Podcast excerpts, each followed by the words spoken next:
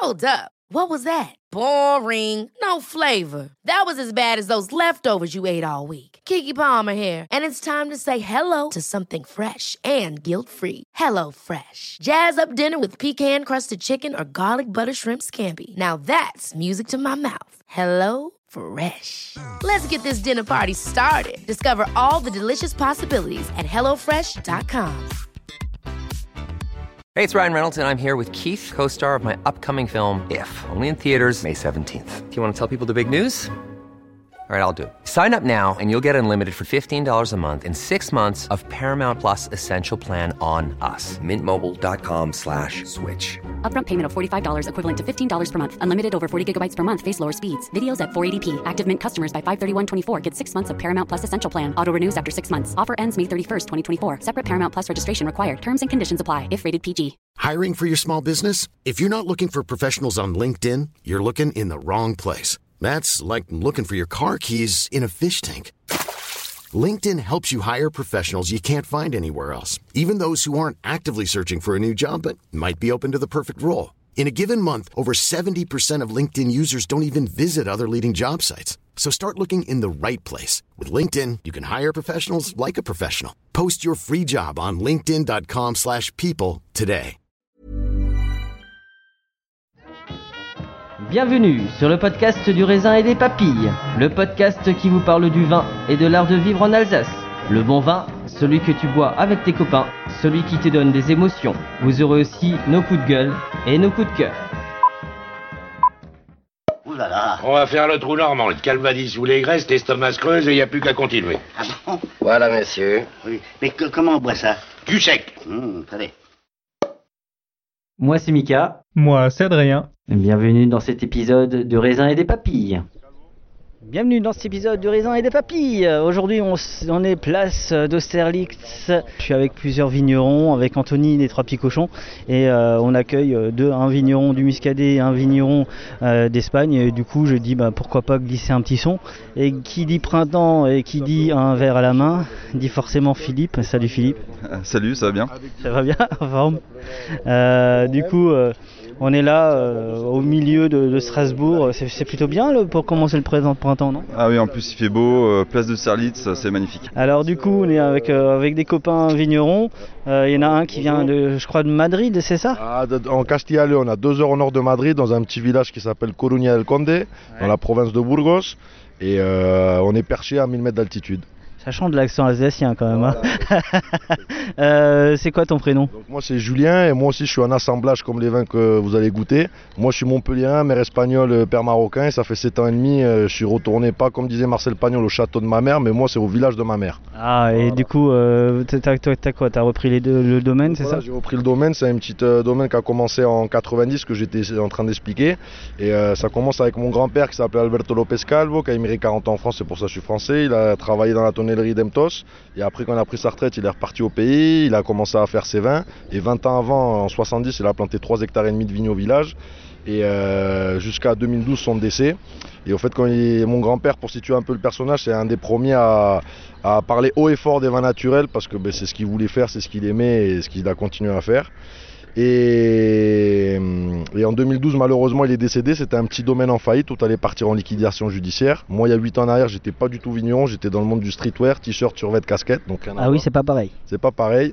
Et en fait, en 2013, j'ai changé de vie. Je suis parti m'installer au village de ma mère. J'ai racheté le domaine et ça fait maintenant aujourd'hui 7 ans et demi avec ma femme qui est aussi originaire du village. Qu'on est à la vigne, à la cave, à la vente, etc. Et nous, on travaille une surface en total de 8 hectares, divisée en 29 petites parcelles. Donc les 3 hectares et demi qu'a planté mon grand-père en 70, c'est les vignes les plus jeunes. Et après tout le reste, les autres 24 petites parcelles qui font 4 hectares et demi, euh, c'est que des vieilles vignes en gobelet centenaires de 90 à 115 ans. Et, et donc voilà, et là on fait un gros périple euh, en France avec mon ami Alain, que vous allez, euh, tu vous allez présenter du Muscadet, Alain Couillot, Euh, sacré personnage, moi je l'appelle Alain de loin parce qu'il vient de loin et euh, il va vous raconter un petit peu. Et en fait, on est là parce que ça fait un peu moins de 4 ans, j'importe euh, moi-même mon propre vin sur la France. Et là, on est sur, euh, un gros périple, gros tour de France de 18 jours, de 6000 km. Et, et voilà, on est en belle compagnie en Alsace. Et en plus, il fait beau. Donc, quoi demander de plus Tu as été bien reçu chez, euh, chez Philippe Magnifique, toujours, c'est pas la première ni la dernière. Donc euh, toujours bien, on reviendra. Et on a quelques vignerons qu'on entend souvent au podcast, à croire qu'il y en a certains qui sont actionnaires du podcast. tu sais. et Philippe en fait partie, mais toujours dans le, dans le plaisir de le voir. Et, euh, et c'est vrai que bah, votre rencontre s'est faite comment du, du coup bah? En fait, nous on s'est rencontrés euh, tous ensemble avec Alain, on se connaissait déjà d'avant, mais avec Philippe, on s'est rencontrés sur un salon à- en Belgique, à Gand, qui s'appelle Pure, un petit salon de vin naturel. Et on avait euh, sympathisé euh, euh, ce jour-là qu'on s'était rencontrés. On avait fini très tard euh, dans la nuit à tchatcher, à boire des canons. Et, et voilà, et après moi sur une, tournée, mon premier passage en Alsace, je me suis mis en contact avec Philippe qui m'a accueilli les bras ouverts. Et, et voilà, et ça s'est fait comme ça, humainement, et j'espère bientôt le voir chez moi au pays en Espagne. Et, et voilà. Bah, je viens avec. du coup, on est, euh, alors tu peux nous présenter ta cuvée euh, Alors, c'est quoi AIM Natural euh, Don Panic Numéro 7. Euh, donc ça c'est euh, ouais, c'est 2000 c'est 2018. Ok. Si t'as un verre après on te ouais, tu l'as dans le verre. Donc c'est un natural de Panic numéro 7 2018. Euh, c'est 100% Temprani, on est sur les vieilles vignes centenaires. Donc c'est très concentré, on est à 12-14 hecto- hectares de rendement. Donc euh, voilà, et euh, là j'ai grappe, je fais une macération de 20 jours, après je décuve, je presse, je finis les, fermentations en jus. Et euh, je laisse pas finir complètement pour garder un tout petit peu de sucre résiduel. Bon c'est ridicule, il lui reste 2 grammes et demi seulement, mais ça donne un petit peu plus de rondeur. Et euh, après ça passe un an en cuve de fibre de verre. Et une fois mis en bouteille, je laisse dormir 8 mois dans la bouteille. Et après à déguster, à boire et à savourer. C'est quoi l'avantage du fibre de verre sur, le vin? Bah, fi- fibre de verre, bon, c'est assez, euh, ça porte pas énormément, mais comparé à l'inox, eh ben, ça respire un peu plus parce que la fibre de verre c'est poreux un petit peu, donc ça a une évolution un peu différente. Moi, je fais je travaille aussi pas mal avec l'inox sur d'autres cuvées quand je veux conserver plus de fruits, etc. Mais euh, sur l'inox. Mais là, dans ce cas-là, ça, patine un peu plus et ça fait que parce que le Tempranillo c'est un cépage très tannique, et donc là, le but c'était d'avoir des tanins qui patinent un petit peu. Et heureusement, là, c'est une super acidité qui apporte une belle fraîcheur derrière et qui t'invite à boire. Et l'idée du vin, voilà, ben, c'est tout simplement que les gens ont envie d'en boire et en boire encore. Donc, voilà. Alors je trouve que le vin, euh, pour l'avoir goûté, c'est vraiment très soleil. hein. On est vraiment, voilà, ça, ça- ça marche bien avec la journée. Là, euh, Voilà. on a envie de l'ouvrir avec des potes. C'est vraiment un vin de copains, un vin, un vin de partage. Enfin, finalement, euh, il y a, on a un, un sacré vigneron euh, dans la région qui s'appelle Christophe Lindenlaub, qui dit que le vin est un lubrifiant social. Je crois que je vais en faire un tatouage de ce truc, c'est pas possible. Déjà, je vais faire des t-shirts Euh, Et je crois que c'est vraiment ça. En, cette période covidienne, surtout qu'en Espagne, c'est pas mal aussi. euh, Ouais, ouais, ben, c'est sûr, c'est un peu. Ouais, moi, ça faisait un an que je sortais pas de mon petit village, donc là, ça fait, euh, ça fait plaisir de voir du beau monde, de faire des belles rencontres, des retrouvailles et passer des bons moments, comme tu dis, autour d'un verre de vin, et, voilà, et avec des, en bonne compagnie. Ben, on peut pas demander rien de plus. Hein. On est que penses-tu des vins d'Alsace? Puisqu'on est un podcast sur les vins d'Alsace. ah, bah, voilà, moi je suis un gros fan de ben, Philippe Issé de, de ses vins. euh, quand c'est connu, ben, voilà, et depuis ben, j'ai eu l'occasion de goûter euh, pratiquement, je pense que toutes les cuvées. Moi, fan, hein, à chaque fois, à chaque fois que je passe par ici, je lui dis faut, faut, faut qu'on se troque des cartons, quoi, des bouteilles, hein, parce que euh, à la maison, après avec madame, avec ma femme, euh, on, on se régale. C'est génial. Donc, voilà. En tout cas, euh, moi je trouve que c'est bien. Alors c'est vrai que moi j'avais un peu des a priori sur l'Espagne, on en a souvent beaucoup, euh, mais euh, pour en avoir goûté sur les vins nature, euh, ça, ça a un peu été fait. Mais j'ai travaillé dans un magasin bio où j'ai vu des choses, des vins bio espagnols qui n'étaient pas forcément tr- toujours très positifs pour l'Espagne. Il est comment le, le vin nature en, en, en Espagne justement? Pardon Comment est la consommation de vin nature en Espagne La consommation en Espagne, c'est très très compliqué. Pour donner une idée, moi, euh, sur le marché, ben, je vends 80% de tous mes vins en France. Euh, c'est bon. Et, et en Espagne, le problème qu'il y a, ben, c'est qu'on est plus de vignerons à faire des vins naturels que des professionnels à revendre nos vins, c'est-à-dire restaurateurs, cavistes et bar à vin. Et, euh, le, problème principal qu'on a en Espagne, c'est que la jeunesse ne boit pas de vin. Donc euh, vous allez n'importe quelle ville en Espagne, et donc il est là aussi le problème. Et euh, ceux qui boivent du vin, c'est la plupart du troisième âge et qui ont été mal éduqués à boire voilà, des vins de gros domaines. on sait ce qu'ils mettent dedans. Et donc c'est compliqué l'Espagne. C'est pour ça que moi je suis là aujourd'hui. C'est pour ça que ça fait euh, presque 4 ans que j'importe ici en France et que je suis, super content à chaque fois de l'accueil, que ce soit dans toutes, euh, les régions françaises, dont l'Alsace. Euh, voilà, je suis très bien accueilli, ça fait plaisir, mais parce qu'ici vous avez la chance qu'il y a une très grosse consommation de vin, même quand on fait des salons euh, qu'organise Philippe ou Alain chez lui aussi à Saint-Malo, il y a tous les, âges et surtout les jeunes 18, 20, 25, 30, il y a de la curiosité, ils demandent comment c'est fait, quel terroir, quel cépage, l'élaboration, et à ça en Espagne on n'a pas, malheureusement. Mais j'espère que ça viendra, mais ça prendra peut-être 20-30 ans quoi. Ouais, c'est cool. Euh, ben t'en penses quoi de ce petit euh, vin nature espagnol? Ah mais je trouve ça magnifique. hein. Euh, justement, moi je suis très content de pouvoir euh, être avec euh, Julien. Et euh, ben là j'en ai dans mon verre et en plus il fait beau et tout. c'est génial, c'est vraiment beau. Il fait vraiment bon et euh, c'est vraiment sympa. Et euh, moi je trouve que c'est très gourmand. Euh, c'est vraiment des vins solaires. hein. C'est vraiment, on a vraiment le soleil dans le, dans, dans le verre. Justement, il y a le côté soleil, hein. c'est l'Espagne, c'est vraiment beaucoup plus au sud. hein. On est à 1500 km de l'Alsace. Par contre, il arrive à garder des fraîcheurs parce qu'il est vraiment, comme il disait avant, sur des, vignes avec des altitudes de 1000 mètres. Et donc ça c'est vraiment très intéressant, très souple, très soyeux. Bah, encore une découverte de la part de, de Philippe, merci pour ça. Bah, du coup, on a une deuxième cuvée. euh, alors, vous connaissez ACDC, bah, on va nous parler de la cuvée BCDC. C'est bien ça Ouais, donc là on passe à une petite cuvée rock'n'roll, donc c'est pas CDC, c'est BCDC. En fait, c'est tout simplement un petit jeu de mots que j'ai fait. C'est les abréviations de mon domaine qui s'appelle donc Bodegas Coruña del Conde. Donc voilà, euh, euh, on a enlevé le A de ACDC, j'ai mis le B de Bodegas et ça fait BCDC. Donc là on est sur la cuvée euh, BCDC Carboloulou. C'est une macération carbonique de trois cépages de Cabernet Sauvignon, Grenache et Tempranillo. Et j'ai assemblé deux millésimes, 2018 et 2019, des mêmes cépages et des mêmes vignes. Et euh, donc là, euh, c'est euh, une macération carbonique de 20 jours euh, en cuve inox. Et après 20 jours, je décuve, je presse. Je finis les fermentations en jus.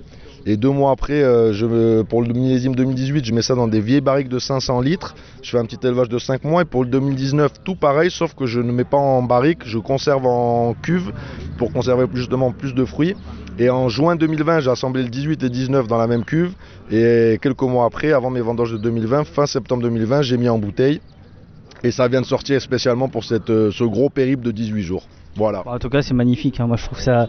Euh, tiens, je vais voir un petit peu Anthony parce que je suis content. On a Philippe et j'ai aussi Anthony euh, qui est euh, le, le boss, the boss des trois petits cochons et de Prestabière, le créateur euh, inside euh, Prestabière. Euh, tu vas bien? Bonjour à tous, très bien. Et toi, comment C'est un vas-tu? Bon moment là. Très bon moment. C'est bien de se détendre un peu au soleil là, avec, avec des gens positifs. hein. Exactement. C'est- génial. hein. Vin. Tu t'y fais finalement à ce, à ce monde de petits vins nature. hein. Complètement, complètement. Je suis content que tu- tu t'y fasses. Euh, comment, comment tu, le sais, tu les sens ces deux petits vins là? Très sympa. Gustativement, une belle approche euh, qui se diversifie sur les deux. On a deux approches assez distinguées. Et donc euh, vraiment euh, quelque chose qu'en tout cas sur le second là que j'ai dans le verre, euh, de très gourmand et de, de très sympathique aussi bien au nez qu'en bouche.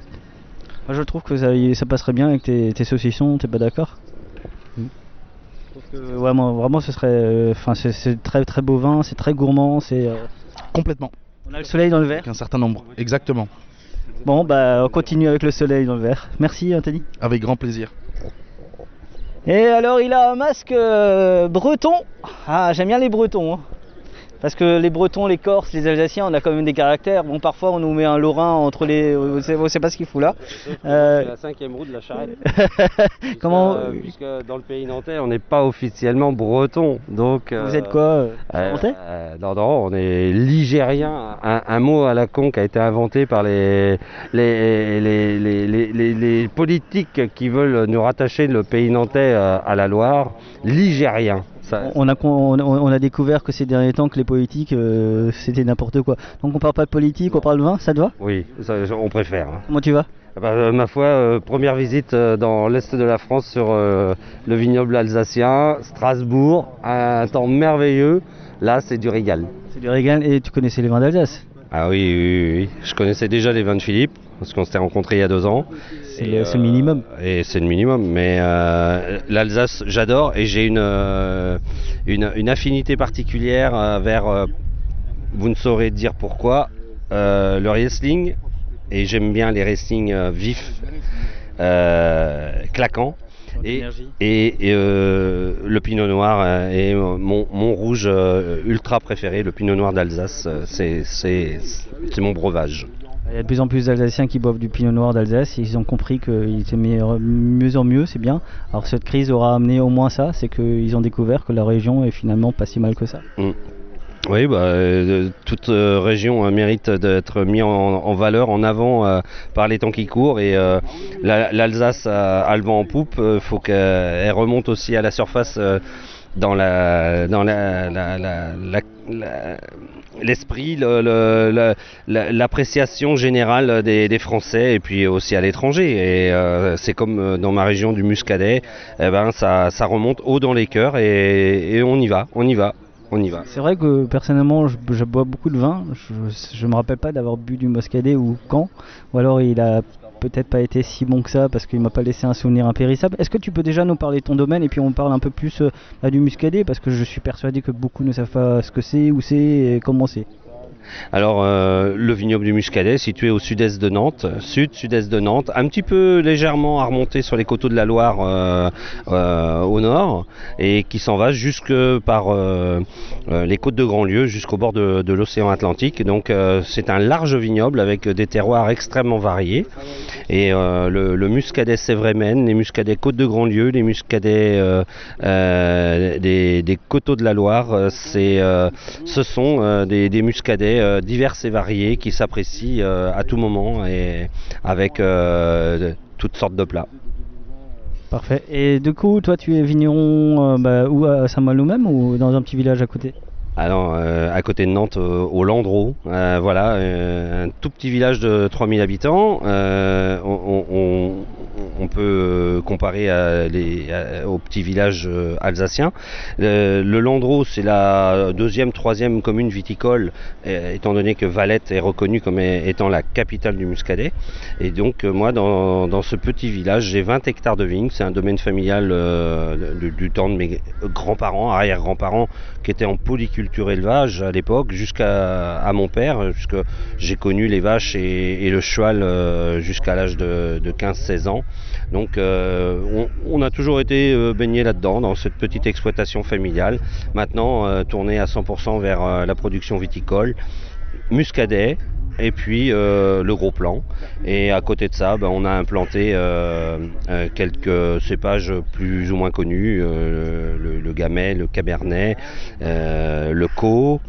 et maintenant, j'ai aussi planté de labouriou. Voilà. Donc, on, est, on est, on est varié dans la production. Parfait. Donc tu es sur du nature, euh, bi- biodynamie Voilà, pas en, pas biodynamie euh, certifiée, mais on est en, bio euh, certifié EcoCert euh, avec des vins nature. Pourquoi je n'ai pas encore la mention Déméter Tout simplement qu'on n'a pas encore validé la totale production de l'exploitation en biodynamie. Même si on pratique ces traitements, euh, l'entretien de la vigne euh, et du sol, mais euh, il faut faire la totalité de l'exploitation, ce qui n'est pas encore le cas, ça viendra. Bah écoute, de toute façon, moi je dis toujours, c'est pas un label, c'est bien qu'il y ait des labels, hein, ça permet aux consommateurs de, se retrouver. Après, je reste persuadé qu'il y a peut-être trop de, de, labels, surtout dans la grande distribution, qui veulent pas dire grand chose et qui sont plutôt, euh, euh, on le dit souvent, pas très transparents, alors que Demeter euh, est très transparent quand même. Oui, je pense, ouais. ouais. Et que je crois qu'aujourd'hui, bah, en fait, c'est aussi peut-être ça euh, l'enseignement de cette crise, c'est que les gens bah, cherchent de plus en plus de la qualité. Est-ce que, euh, alors c'est une question que je pose souvent aux vignerons à- à- en Alsace, est-ce que le fait de, de mettre les ingrédients sur une bouteille de vin, est-ce que toi ça te poserait des problèmes? Non, je, je serais euh, un peu euh, à, à l'américaine à, donner un descriptif euh, quasi total, euh, tout ce qu'on pourrait écrire jusqu'à une, une partie de l'analyse du vin euh, sur, euh, sur la contre-étiquette. Euh, ça donnerait une clarté, euh, une, euh, visibilité pour les, pour les consommateurs. Bah, je te remercie. Bah, on va goûter tes vins, hein, c'est euh, important. Bah, par contre, là, dans mon verre, j'ai un vin espagnol, c'est ça? Parce que euh, il a une, euh, une robe un peu vin orange. C'est un peu, c'est un, c'est un peu ça. Mais moi, j'aime bien qu'on me mette des. Tu vois, je je regarde mon verre, il est plein. Ça c'est tout jeune, c'est tout frais, c'est 2020, ça s'appelle Prensadito, ça veut dire petite presse. Et c'est du Tempranillo des vignes de 50 ans, euh, sur grappe entière, pressurage direct. Euh, fermentation cuvinox pour conserver un maximum de fruits. Et j'ai mis ça en bouteille juste avant de partir pour, euh, la tournée. Oui, ça fait 15 jours c'est en bouteille.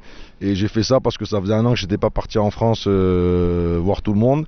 Et comme j'avais du rouge, j'ai dit bon, les beaux jours arrivent, faut quelque chose de, frais, glou glou. Donc voilà, Prince a dit une petite cuvée de 500 bouteilles. Ah bah c'est très très très très glouglou. Euh, bah du coup on va on va commencer avec avec les vins. Hmm. Bon déjà au nez, euh, ça me plaît beaucoup. Hein, ça, ça me parle. Ça me raconte des choses. Ah, Alors, qu'est-ce qu'on voit Voilà, la première euh, cuvée sans soufre euh, de l'exploitation qui se prénomme Gouinevan, en breton signifiant vin à boire. Gouinguen, vin blanc, Gouindrun, vin roux, vin rouge. Et Gouinevan, Evan est la conjugaison de boire. Donc, comment on dit ça en alsacien? Ah non. Winsumtring. Ah oui, ça va être plus compliqué pour moi. je te laisse l'exprimer. je vais rester sur Guinevan. Et donc euh, cette cuvée de jaune vigne euh, est ma cuvée phare euh, dans ma production en, nature. C'est ma première cuvée que j'ai sortie pour mes 40 ans. C'est là que en, 2000, en 2017, euh, j'ai sorti donc euh, 2017 euh, non je raconte des conneries. Euh, en, 2007 que j'ai sorti ma, ma, première cuvée sans soufre à, partir du cépage melon de Bourgogne voilà. En tout cas c'est très gourmand c'est vrai que j'avais pas jamais bu enfin après c'est vrai que tous les cépages moi je fais pas forcément attention aux cépages mais on a un côté très floral très euh, un peu mielé euh, au nez et en bouche. Ouais. Oui, oui, oui. avec des fermentations totales euh, alcooliques et malolactiques. le vin travaille tout au long de, son élevage sur lit.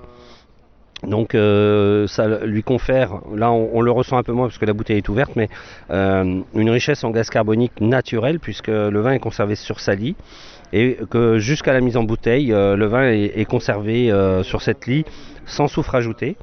Donc il travaille. Le, travail des levures et des bactéries euh, peuvent être euh, dissociés ou associés. On ne gère pas exactement à quel moment euh, les levures travaillent pour transformer le sucre en alcool.